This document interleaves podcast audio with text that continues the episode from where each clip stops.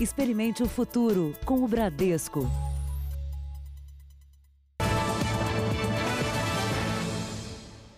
Olá, boa noite para você. Boa noite. Criminosos em motocicletas voltaram a assustar moradores da Zona Sul de São Paulo. As gangues atacam de maneira violenta as pessoas que passam de carro pelas ruas. Câmeras ligadas a um circuito interno, acesso privado aos apartamentos com leitura de digitais.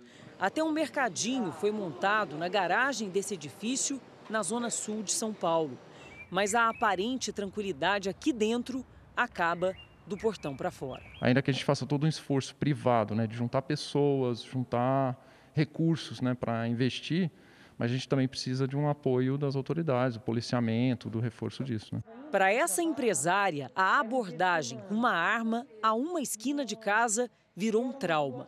Só não aconteceu o pior porque o carro em que ela estava era blindado. Ele estava com a arma apontada o tempo inteiro para mim. E eu desviei o carro, acelerando. Eu não sei, na verdade, nem por que ele não atirou. Na região do Morumbi, na zona sul de São Paulo, os assaltos se tornaram frequentes. A preocupação é que a gangue da moto, que aterrorizou os moradores no ano passado, tenha voltado a atuar. De acordo com a Secretaria de Segurança Pública, só nos primeiros quatro meses deste ano foram registrados quase 80 mil e 600 roubos no estado de São Paulo.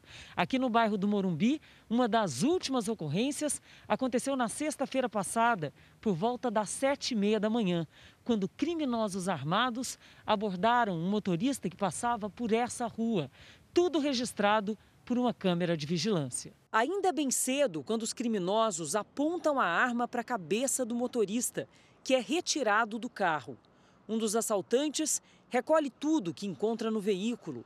O integrante da carona, ele pulou já com a arma em punho apontando para mim, enquanto o motorista da moto foi assaltar o, o carro, foi roubado é, meu celular, meus documentos, minha aliança. Né? Logo depois, tentam fazer outra vítima. Só cai a ficha depois de um tempo. No momento que você está em choque, você não tem muito o que fazer. A sua vida está por um, por um detalhe, né? Em nota, a Polícia Militar informou que faz policiamento ostensivo na região e que todos os casos estão sendo investigados, inclusive com a atuação do setor de inteligência para identificar os suspeitos. Veja agora outros destaques do dia. Corregedoria investiga suposta participação de policial na morte de adolescente em São Paulo. Ministro do STF quebra sigilos de 11 parlamentares em inquérito de manifestações antidemocráticas. Comércio cai e desemprego sobe na pandemia. Cientistas ingleses encontram remédio que reduz mortes por Covid-19. E corticoides também já são usados no Brasil.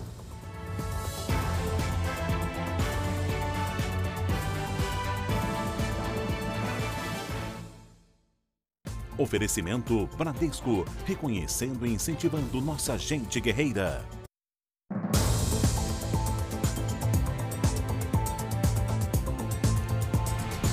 A Corregedoria da Polícia Militar de São Paulo apura se policiais estão envolvidos na morte de um adolescente de 15 anos. A principal linha de investigação é de execução. Pelo segundo dia seguido, houve protesto na região. As ruas da Vila Clara, na zona sul de São Paulo, foram tomadas por moradores pelo segundo dia. O protesto começou pacífico. Justiça! Justiça! Mas no início da noite, barricadas foram incendiadas.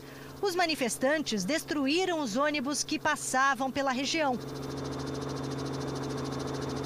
Na manhã desta terça-feira, o corpo de Guilherme Silva Guedes, de 15 anos, foi enterrado. A mãe do adolescente fez um desabafo. Tem milhões de mães chorando junto comigo. O sonho dele era trabalhar, vou, eu vou juntar dinheiro, vou abrir uma cardeneta e quando eu tiver com 18 anos eu vou tirar uma habilitação, vou comprar um carro para nós sair. Depois de uma festa familiar, ele foi com a avó para casa e desapareceu.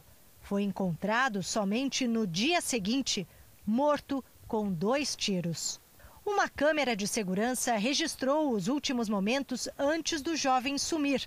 À 1h55 da manhã de domingo, Guilherme sai de casa e conversa com outros jovens na entrada da viela, até que fica sozinho.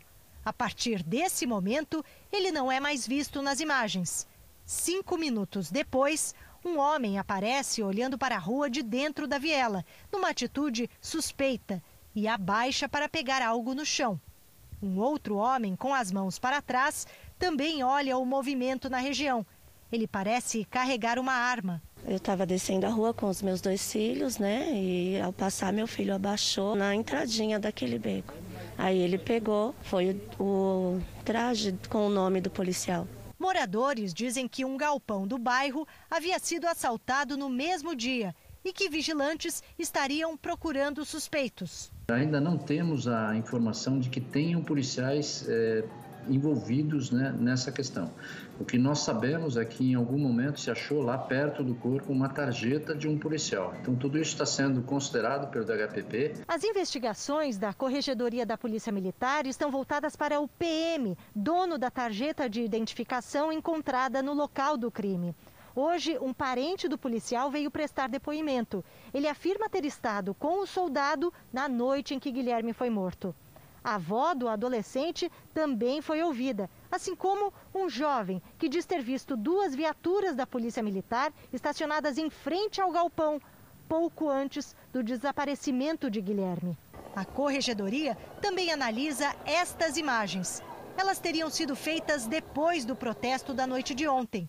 Os vídeos mostram policiais militares agredindo pessoas já rendidas. Já abrimos inquérito policial militar, estamos identificando esses policiais e afastando administrativamente. Meninos, jovens apanhando às vezes, sendo preso por não ter feito nada. E descobrir depois, porque não descobre na hora e antes, quem foi o assassino? Quem que levou a vida de uma criança tão nova? E os oito policiais presos por agredir um jovem na zona norte de São Paulo podem responder por um segundo abuso na mesma rua e na mesma noite. Nas novas imagens é possível ver dois dos policiais descendo a rua. Um deles segura um cabo de vassoura. O vídeo foi gravado após um suposto abuso. Segundo testemunhas, um grupo de seis pessoas estava na rua e teria entrado em casa ao ver os PMs. Os policiais teriam invadido a residência e agredido o grupo. A abordagem teria acontecido momentos antes da sessão de espancamento, que deixou o pizzaiolo Wesley da Fonseca Guimarães ferido. Segundo a investigação, 18 pessoas foram vítimas de violência naquela noite por esse grupo de policiais. O advogado deles diz que o vídeo não representa o contexto da ocorrência a Polícia do Rio fez hoje uma operação para tentar identificar os autores da tentativa de assassinato da filha de um conhecido bicheiro da cidade. Uma disputa pela herança do pai seria o motivo do crime. A casa no condomínio de alto padrão foi o principal alvo da operação. O imóvel pertence ao empresário Bernardo Belo, ex-cunhado de Xana Garcia, filha do contraventor Valdomiro Paz Garcia, o Maninho, assassinado em 2004. Bernardo foi apontado por Xana como mandante do crime. Ele não estava em casa, teria viajado para São Paulo. Segundo a investigação, Bernardo é quem cuida dos negócios da família do bicheiro Maninho. Ele chegou a prestar depoimento na condição de testemunha no fim do ano passado.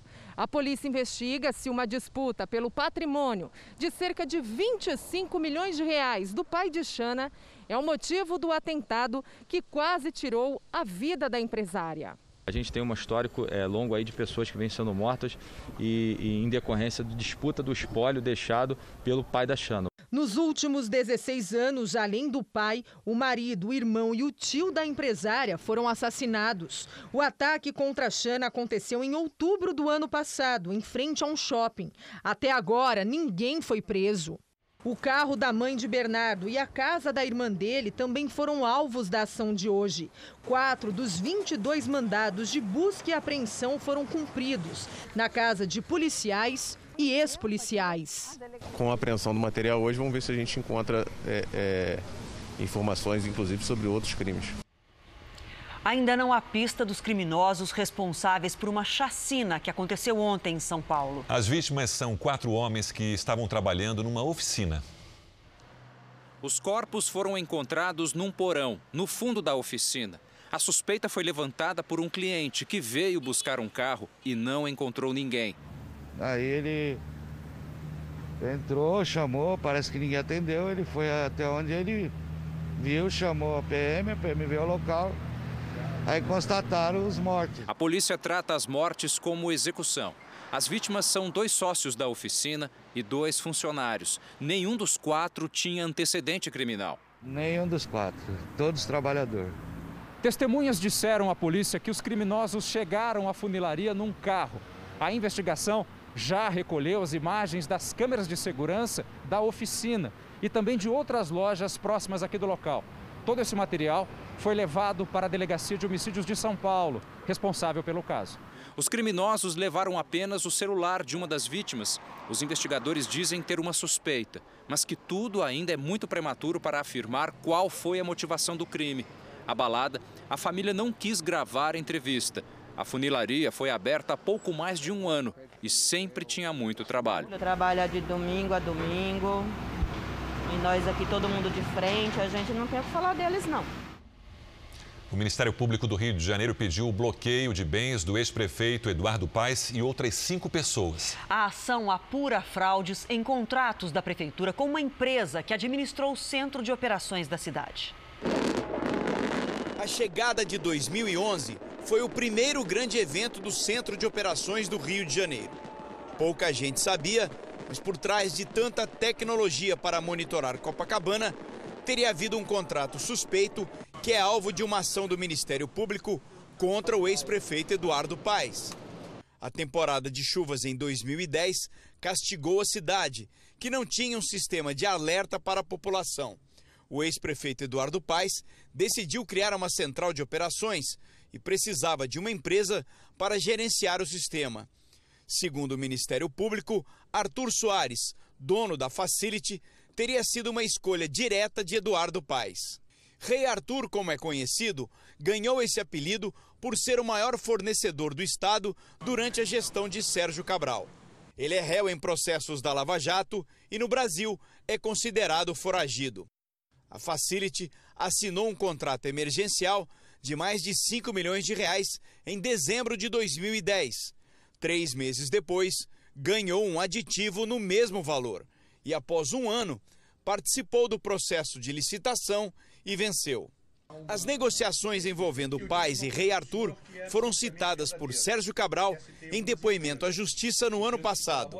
Segundo o ex-governador, empresários como Arthur, que ajudavam nas campanhas, cobravam benefícios em contratos. O Arthur Soares reclamou que não tinha sido é, aquinhoado com serviços da, da prefeitura. Depois foi.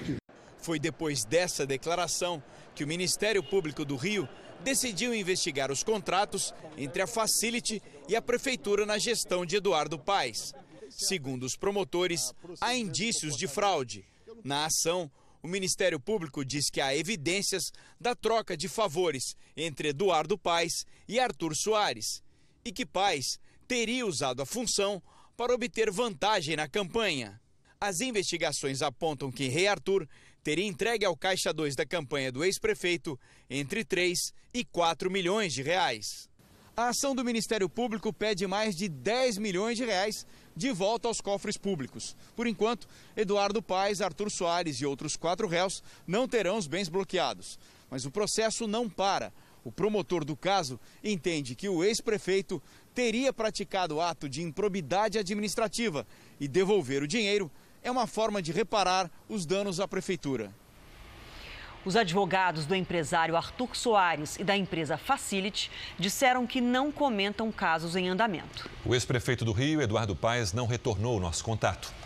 Neste período de isolamento, as reclamações por barulho aumentaram quatro vezes em Goiânia. A poluição sonora é causada não apenas por festas fora de época, mas também pelas brigas entre vizinhos que passaram a ficar o tempo todo dentro de casa. Com todo mundo em quarentena, qualquer barulho passou a incomodar mais. As obras antes não atrapalhavam tanto, mas agora as máquinas perturbam especialmente quem está trabalhando em casa, em home office. Alguns condomínios restringiram o horário para reparos nos prédios. Mesmo assim, as reclamações de perturbação do sossego aumentaram bastante durante a pandemia. Em abril do ano passado, foram registradas em Goiânia 420 queixas de poluição sonora. Em abril deste ano, já no período de isolamento, 1.553. Em maio de 2019, foram 265 denúncias. E neste agora, quase quatro vezes mais, 1.059. A fiscalização está mais atenta, principalmente nos fins de semana, quando acontecem as festinhas clandestinas. Nós resolvemos o problema no local sem a necessidade de deslocamento para a delegacia ou outro local. E também, em alguns casos, a apreensão do equipamento de som. A multa para poluição sonora é uma multa alta, ela inicia-se no valor de 5 mil reais. É multado aquela pessoa que organizou, é autuado também o proprietário do espaço. Então a gente pede o respeito nesse momento de pandemia. Vamos agora aos números de hoje da pandemia do coronavírus no Brasil. Segundo os dados divulgados pelo Ministério da Saúde, o país tem 923.189 casos de Covid-19, com 45.241 mortos, 1.282 registros nas últimas 24 horas. Ainda de acordo com o boletim do Ministério da Saúde, 441.729 pacientes estão curados e 436.219 seguem em acompanhamento. Pelos números, o coronavírus parece mais perigoso no Rio de Janeiro. Pesquisadores da Fundação Oswaldo Cruz, no entanto, descartam uma forma mais grave do vírus. A explicação pode estar na falta de testes e no sistema de saúde do estado. 30 dias em meio a uma pandemia pode ser muito tempo.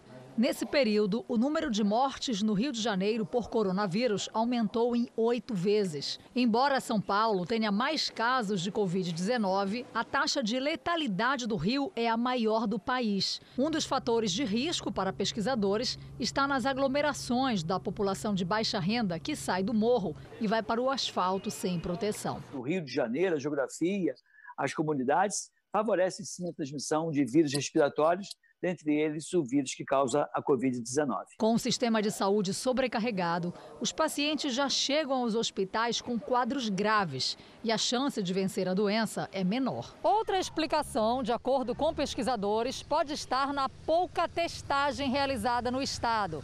Com menos diagnósticos, o paciente reduz a possibilidade de antecipar o tratamento da doença.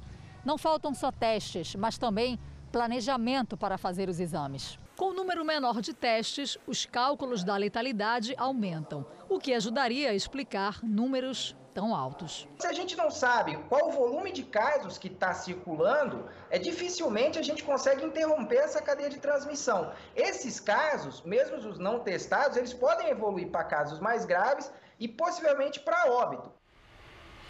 Vamos agora com a opinião do jornalista Augusto Nunes. Boa noite, Augusto. Boa noite, Adriana, Sérgio. Boa noite a você que nos acompanha. Sabia-se faz tempo que as contas do governo federal estão no vermelho desde 2014.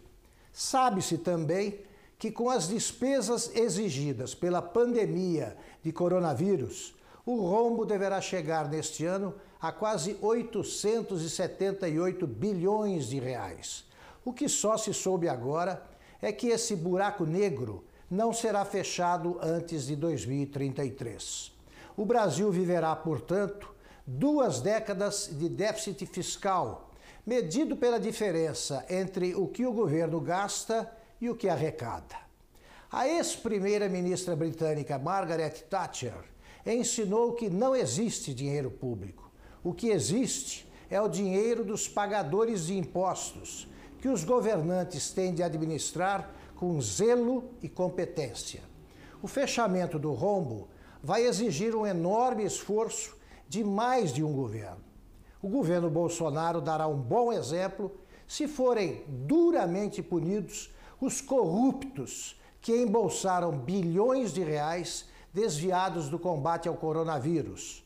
Não há vacina para a roubalheira epidêmica Mas a receita que cura larápios compulsivos é singela: confisco do patrimônio e cadeia. O presidente americano Donald Trump assinou hoje um decreto para a reforma no sistema das polícias dos Estados Unidos. Cercado por policiais de diferentes estados, o presidente assinou o texto que dá prioridade no repasse de verbas federais para as polícias que seguirem as orientações e evitarem o uso excessivo de força. A ordem executiva também cria um banco de dados para rastrear policiais com histórico de abusos. O governo espera que a mudança na regra de comportamento da polícia tenha efeito prático nas ruas. Em 2014, em um dos casos mais emblemáticos aqui de Nova York, um homem negro morreu quando um policial branco deu nele um golpe que a gente chama no Brasil de dar uma gravata. A manobra já era proibida, assim mesmo foi usada. O policial nunca foi indiciado e a família do homem morto recebeu uma indenização milionária da cidade. Hoje à tarde, a Prefeitura de Nova York anunciou que a polícia terá que divulgar as imagens da câmera do uniforme dos policiais toda vez que uma ação resultar na morte de alguém. E as imagens devem ser apresentadas em, no máximo, 30 dias. Em Atlanta, a promotoria ainda não confirmou se vai indiciar o policial que foi demitido depois de matar Rayshard Brooks com dois tiros nas costas na noite de sexta-feira. Documentos da polícia mostram que o agente Garrett Rolfe já havia sido repreendido há quatro anos por abusar da força e do uso de arma de fogo. A Coreia do Norte explodiu o escritório de coordenação de relações com a Coreia do Sul, que fica justamente na fronteira entre os dois países. Vamos ao vivo à Ásia falar com a correspondente Cíntia Godoy. Cíntia, bom dia. Oi, Sérgio, boa noite para vocês. Bom, o escritório, criado em 2018, era considerado um símbolo dos projetos de paz na região. A explosão aconteceu depois de ameaças da Coreia do Norte contra desertores e sul-coreanos que enviam balões com mensagens críticas ao regime. Não havia ninguém no local, que desde janeiro está fechado por causa da pandemia. Depois de uma reunião de emergência, o Conselho de Segurança Nacional da Coreia do Sul disse que a que, se a tensão aumentar, a Coreia do Norte deve esperar retaliação. Sérgio, Adriana. Obrigado, Cíntia. Veja ainda nessa edição: aumenta o número de mulheres assediadas no transporte público. E também quadrilha que roubava relógios de ouro sob encomenda é presa em São Paulo.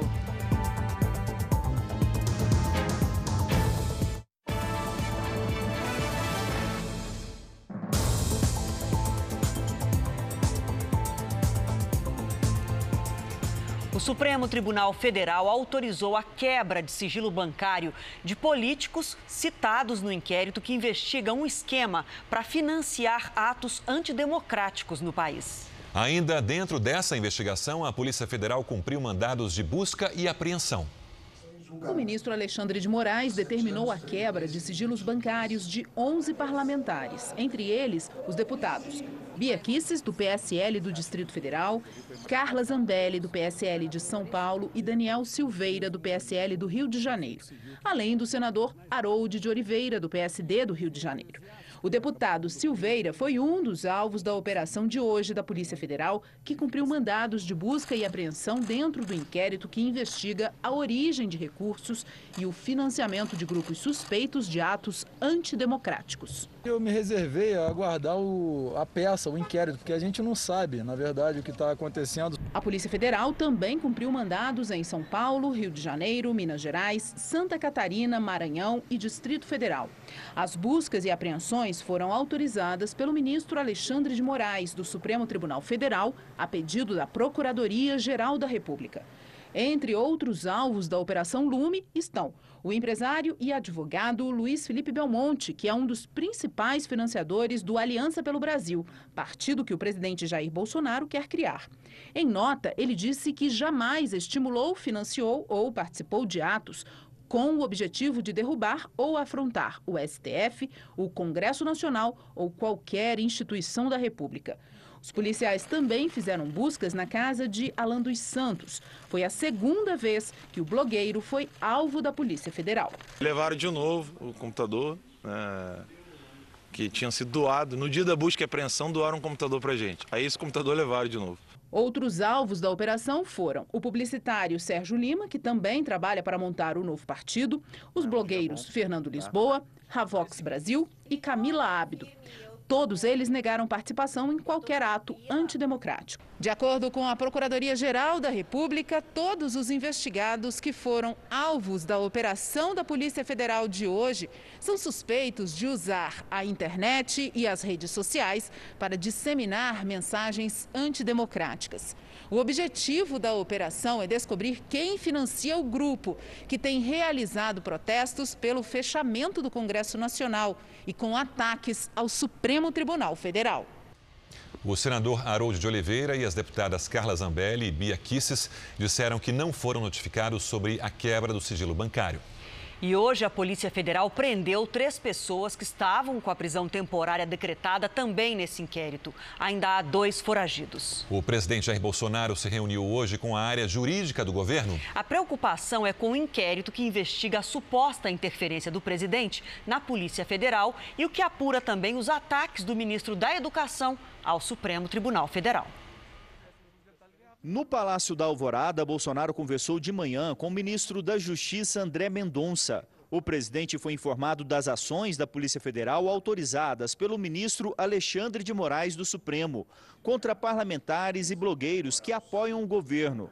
Os filhos Carlos e Flávio Bolsonaro também estiveram presentes. Na saída, o presidente conversou rapidamente com apoiadores, na parte interna, longe dos jornalistas. É muito problema para gente resolver, né? Você, você poder ser mais efetivo, estou fazendo o que posso. Aí. Nas reuniões do dia, a área jurídica continuou no foco.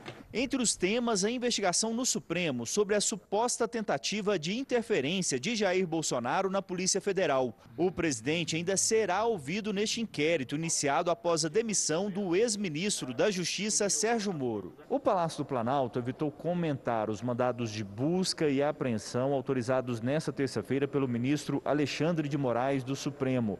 O silêncio faz parte da estratégia para evitar mais um conflito com o STF, mas internamente as ações contra bolsonaristas são vistas como exageradas. Rodrigo Maia, presidente da Câmara, comentou a operação de hoje e disse que o presidente Bolsonaro tem tido cuidado com os ataques de apoiadores às instituições. Não carrega faixa, né? É óbvio que isso, ele estar perto de manifestantes que alguns né, têm faixas contra as instituições gera um certo constrangimento, mas certamente é, o presidente nunca falou a favor daquelas faixas. Em algum momento, ele começou a ter o cuidado de não estar participando de manifestações onde essas faixas estavam expostas. O governo também tem preocupações jurídicas em relação ao ministro da Educação. Já há maioria no STF para que Abraham Weintraub não seja retirado do inquérito que investiga a disseminação de informações falsas e ofensas contra integrantes do Supremo. Weintraub foi convocado a depor após a divulgação do vídeo da reunião ministerial do dia 22 de abril, mas ficou em silêncio na oportunidade. O IBGE divulgou hoje dados que mostram o impacto da pandemia no comércio e no emprego. Em abril, o desempenho do varejo no Brasil caiu 16,8% em relação a março. É a queda mais acentuada na série histórica. A gente vai conferir. No acumulado do ano, a queda é de 3%. Veja agora dados do emprego. Da primeira para a última semana de maio, o número de desocupados cresceu em mais de 1 milhão de pessoas, de 9,8 milhões para 10,9 milhões. A variação é de quase 11%. Nesse momento, quase 9 milhões de brasileiros trabalham à distância e quase 26 milhões de desempregados gostariam de trabalhar, mas não procuraram vaga na última semana de maio. O Senado aprovou agora há pouco a medida provisória que permite redução de salários e jornadas e também a suspensão de contratos de trabalho durante a pandemia. Vamos até Brasília falar com Luiz Fara Monteiro. Fara, como é que vai ser essa redução? Boa noite. Olá, boa noite a todos. Sérgio, ficou decidido que a empresa poderá reduzir a jornada e o salário dos funcionários em 25, 50 ou até 70%. Mas o valor pago pelo empreendedor, pelo empregador, melhor dizendo, não vai poder ser inferior ao salário mínimo em vigor, que hoje vale R$ 1.045. Essa proposta garante o pagamento pelo governo federal de uma parte do seguro-desemprego por até 60 dias ao trabalhador com contrato suspenso e por até 90 dias se a jornada e o salário forem reduzidos. Como esse texto foi modificado no Congresso, a medida agora vai à sanção presidencial. De Brasília, Luiz Fara Monteiro. Obrigado, Fara. Obrigada. Você vai ver a seguir o sonho de viajar para os parques de Orlando ficou só no papel para centenas de pessoas. E também policiais são suspeitos de vender para traficantes a cocaína que apreenderam.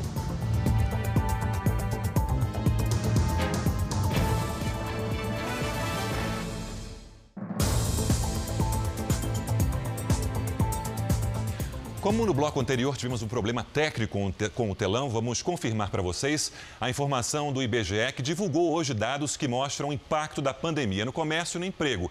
Em abril, o desempenho do varejo no Brasil caiu 16,8% em relação a março. É a queda mais acentuada da série histórica. No acumulado do ano, a queda é de 3%, agora em 2020. Veja agora alguns dados de emprego. Da primeira para a última semana do mês de maio, o número de desocupados cresceu em mais de 1 milhão de pessoas. De 9,8 milhões para 10,9 milhões, a variação é de quase 11%, 10,8%.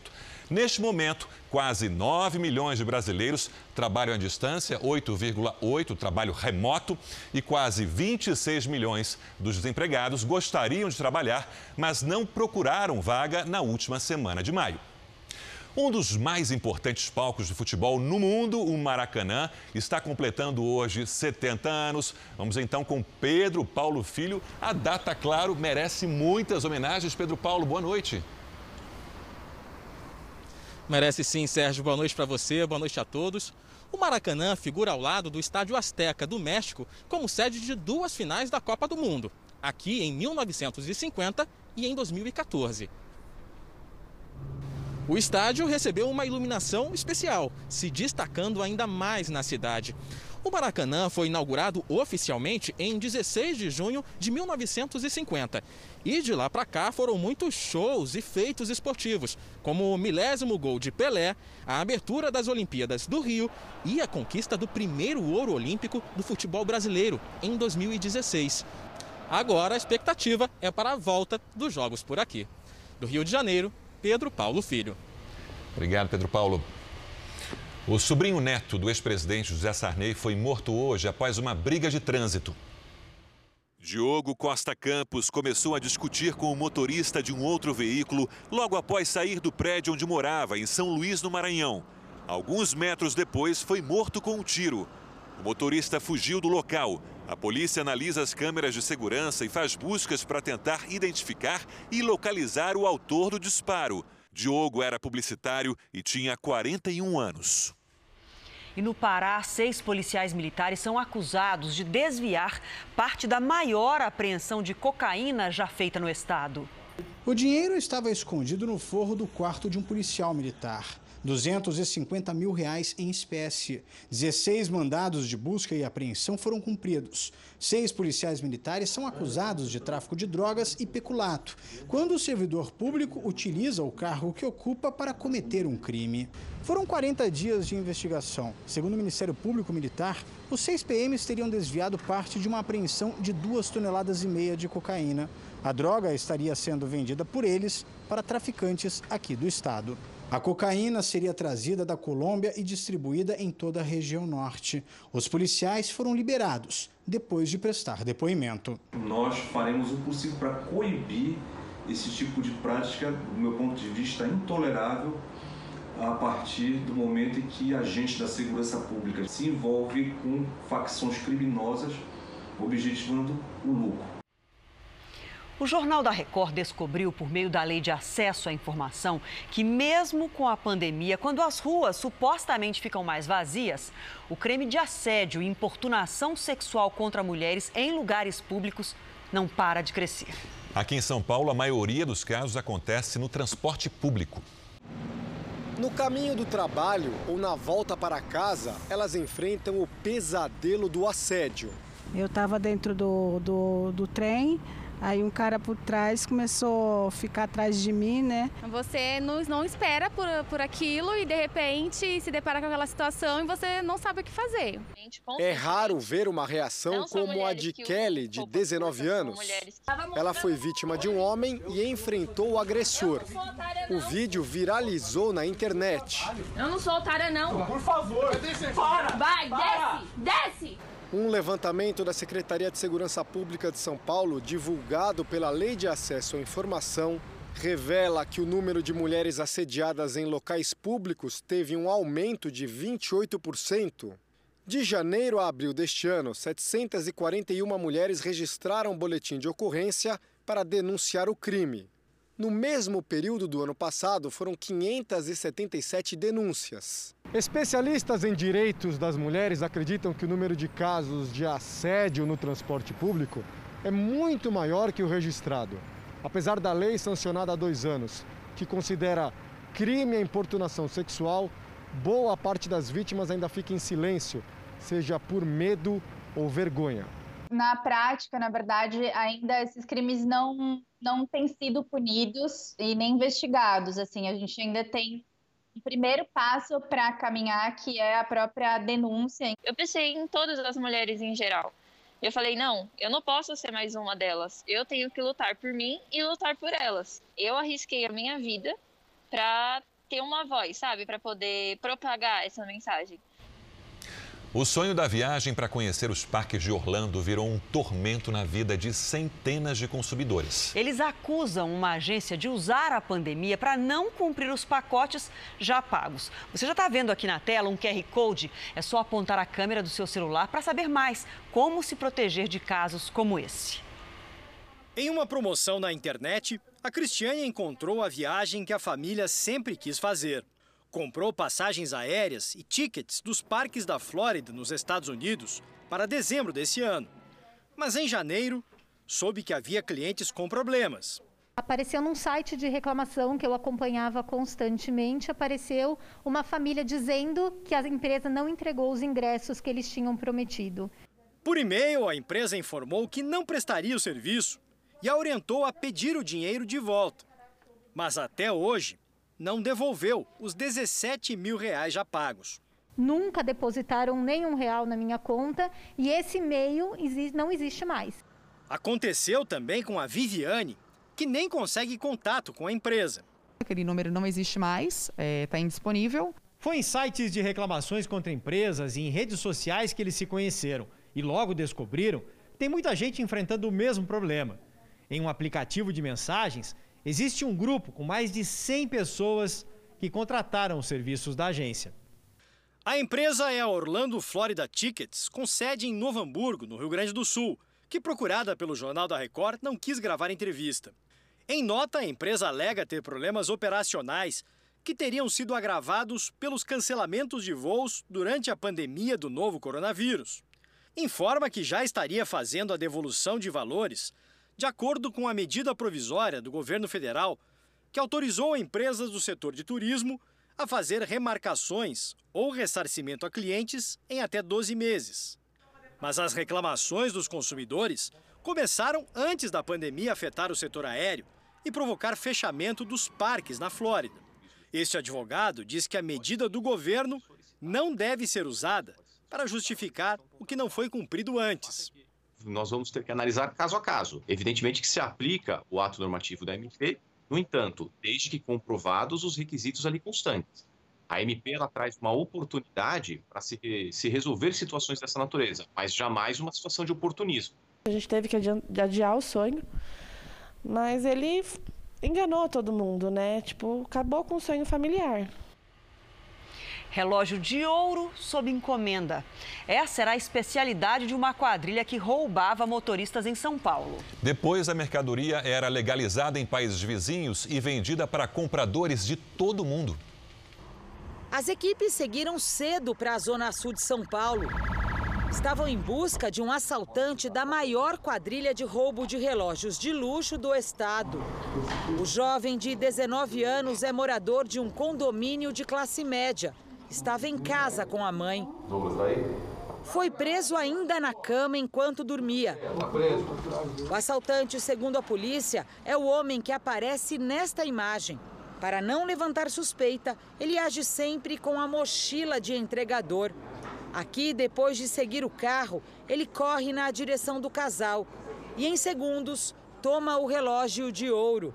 Nesta outra ocasião, a vítima nem percebe a aproximação dele, que mostra a arma e puxa o relógio de luxo da mulher. O homem preso hoje recebia informações de outros integrantes da quadrilha, assaltantes que circulam em áreas nobres de São Paulo e ficam de olho no pulso das vítimas. Quando percebem um relógio valioso, avisam um motociclista, que rapidamente faz o roubo. Os relógios custam entre 40 e meio milhão de reais. Depois de roubados, ficam poucos dias escondidos em comunidades paulistanas. Depois são enviados para fora, principalmente para o Uruguai e Argentina. Lá recebem certificados e selos para esquentar o produto.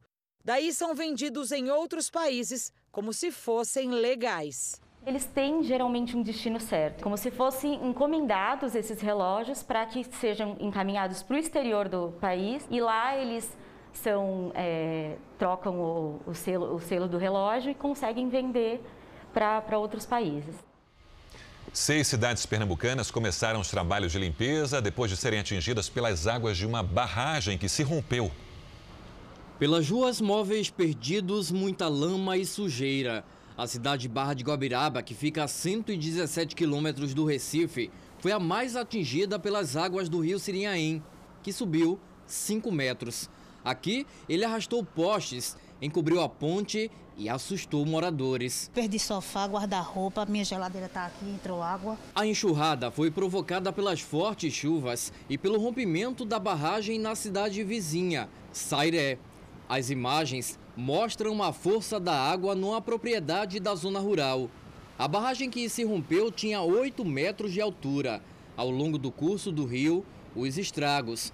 Horas antes da barragem ceder, os moradores receberam um alerta da Defesa Civil e conseguiram salvar muita coisa, como nesta loja de sapatos. A gente ficou apavorado, como sempre, né? Aí começamos a tirar logo as coisas, a mercadoria. Além de Barra de Guabiraba, a enxurrada provocada pelas fortes chuvas e pelo rompimento da barragem atingiu outras cinco cidades no curso do rio. Os moradores de Cortês ainda vivem o pesadelo das enchentes de 2010 e 2017. Na época, Cortês ficou ilhada. Por isso, hoje os moradores ficaram na ponte, olhando quanto a água subia. No centro, havia medo de reviver o passado viram pontos de observação do perigo. A gente sempre fica naquela preocupação, né? Não consegue dormir direito preocupado. Bom, como a gente viu aí, o Agreste de Pernambuco então sofre prejuízos com o rompimento da barragem. Alagoas também está em alerta com as inundações. Lidiane, boa noite para você. A gente falou dessa situação de chuva intensa Sim. lá no Nordeste aqui ontem. Como é que fica para amanhã? Infelizmente, continua chovendo, viu, Adriana? Boa noite para você, para quem nos acompanha. Segundo o Serviço Geológico do Brasil, o rio Mundaú já alagou os municípios de União e Murici em Alagoas. E o nível da água pode subir ainda mais. Isso porque a chuva na costa nordestina segue, viu? Há risco de alagamentos também entre Natal e São Luís, com ondas de até 3 metros entre Porto Seguro e a capital do Rio Grande do Norte. Em Roraima e no Amapá, previsão de temporais. Vamos descer um pouquinho no mapa, vamos lá para o sul. Lá. Como é que fica para eles amanhã? Ó, temporal só a partir de quinta-feira, viu, Adriana?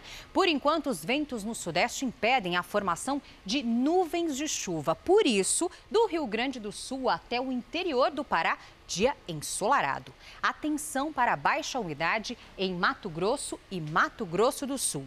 Em Boa Vista, chove e faz 26 graus, o que é frio ali para a região. Em Teresina e em Cuiabá, até 33. Em BH, 23 e em Porto Alegre, até 25 graus.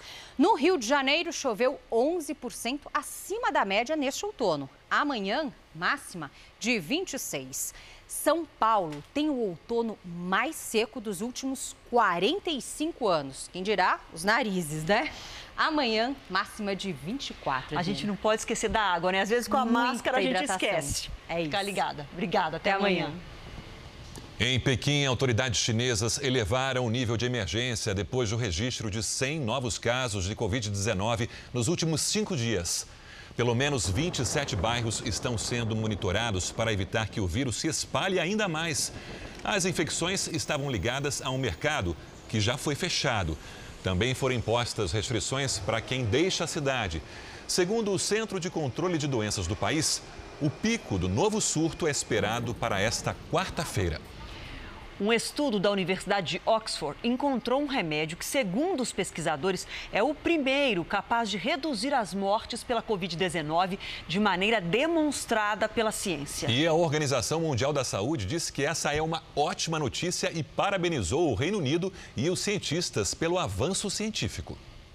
A esperança vem de um medicamento antigo, que existe desde os anos 60 para tratar artrite reumatoide e asma. A dexametasona é um corticoide que reduz inflamações, um dos problemas causados pela Covid-19. Pesquisadores da Universidade de Oxford, no Reino Unido, anunciaram que o remédio é o primeiro a apresentar eficácia comprovada pela ciência na redução da mortalidade em pacientes em estado grave. No estudo, o risco de morte entre os que usam respiradores caiu de 40% para 28%. A dexametasona também ajuda aqueles que fazem uso de oxigênio. No caso deles, a taxa de mortalidade caiu de 25% para 20%. Na pesquisa, 2 mil pacientes tomaram o remédio e tiveram os dados comparados com outros 4 mil que não fizeram uso da dexametasona. Os pesquisadores britânicos acreditam que se o remédio fosse usado desde o início da pandemia no Reino Unido, por exemplo, cerca de 5 mil vidas poderiam ter sido salvas. O estudo traz esperança, porque além de ser um remédio barato, tem ampla distribuição no mercado. No Brasil, o remédio é vendido por até 8 reais, mas qualquer medicamento só deve ser consumido com orientação médica. O Reino Unido já incluiu a droga no tratamento de pacientes. Aqui no Brasil, pacientes com Covid-19 também têm sido tratados com corticoides e os resultados são positivos. O imunologista Roberto Zebalos diz que o uso deve ser feito na fase inflamatória pulmonar e reforça que o medicamento deve ser prescrito por um médico. Nós desenvolvemos um projeto para colapso que a gente usou no Pará, porque não tinha mais hospital, a gente deu o corticoide via oral, que o que a gente dá, que é o metilprednisolone, eu acho mais adequado para pulmão do que esse que o trabalho na Inglaterra eh, lançou. E aí controlou o colapso no Pará. Nós temos 323 casos no Pará, que acabou o colapso, só morreu um. Então isso aí é um, é um número assim é, absurdo de sucesso. Outros estudos sobre contágio e combate ao coronavírus você encontra no r7.com. Depois do jornal, vai lá. E um paciente que ficou na UTI por um mês e meio comemora a recuperação. Ele faz parte de um estudo que usa no tratamento da Covid-19 o plasma sanguíneo de pessoas já recuperadas. Eu só tenho a agradecer por esse tratamento pioneiro, por essas pessoas que foram atrás desse tratamento e que deu uma esperança para nós. E essa esperança se concretizou. A família toda foi diagnosticada com a Covid-19. Mas Tarcísio Diongo, de 63 anos, apresentou um quadro grave. Foram 45 dias internado na unidade de terapia intensiva do hospital. Tarcísio ficou em coma induzido e respirava com ajuda de ventilação mecânica, até que a equipe médica decidiu testar um recurso: transfusão de plasma, um método ainda em fase de pesquisas. É no plasma um dos componentes do sangue que estão os anticorpos de quem já se curou de alguma doença. Segundo especialistas, é um método que apresenta menos riscos no tratamento. A terapia está sendo testada em vários lugares do mundo, inclusive aqui no Brasil, com alguns resultados promissores. Tarcísio já recebeu alta da UTI e foi transferido para um quarto. Ainda não se pode afirmar que a transfusão de plasma seja totalmente responsável pela melhora do paciente. Um número maior de experimentos é que pode dar essa certeza. Mas até o momento, os resultados são motivo de comemoração. nenhum paciente até o momento teve nenhuma reação adversa. Eu acho que isso é importante ressaltar, se não tem contraindicação ao uso do plasma. O Jornal da Record termina aqui. A edição de hoje na íntegra e também a nossa versão em podcast estão no Play Plus e em todas as nossas plataformas digitais. À meia-noite e meia tem mais Jornal da Record. Você fica agora com a novela Apocalipse. Cuida bem da sua saúde. Até amanhã. Boa noite e até amanhã.